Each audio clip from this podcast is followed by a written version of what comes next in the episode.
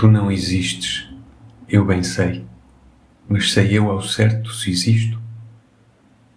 Eu que te existo em mim, terei mais vida real do que tu, do que a própria vida que te vive?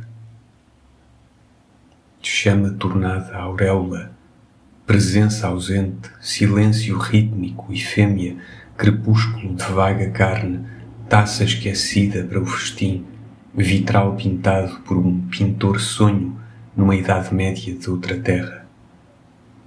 Cálice e hóstia de requinte casto, altar abandonado de santa ainda viva, corola de lírio sonhado do jardim onde nunca ninguém entrou.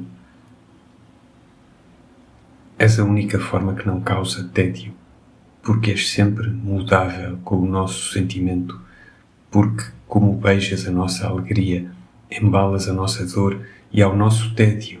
És-lhe o ópio que conforta e o sono que descansa e a morte que cruza e junta as mãos. Anjo, de que matéria é feita a tua matéria alada? Que vida te prenda, que terra, a ti que és voo nunca erguido, ascensão estagnada, gesto de enlevo e de descanso.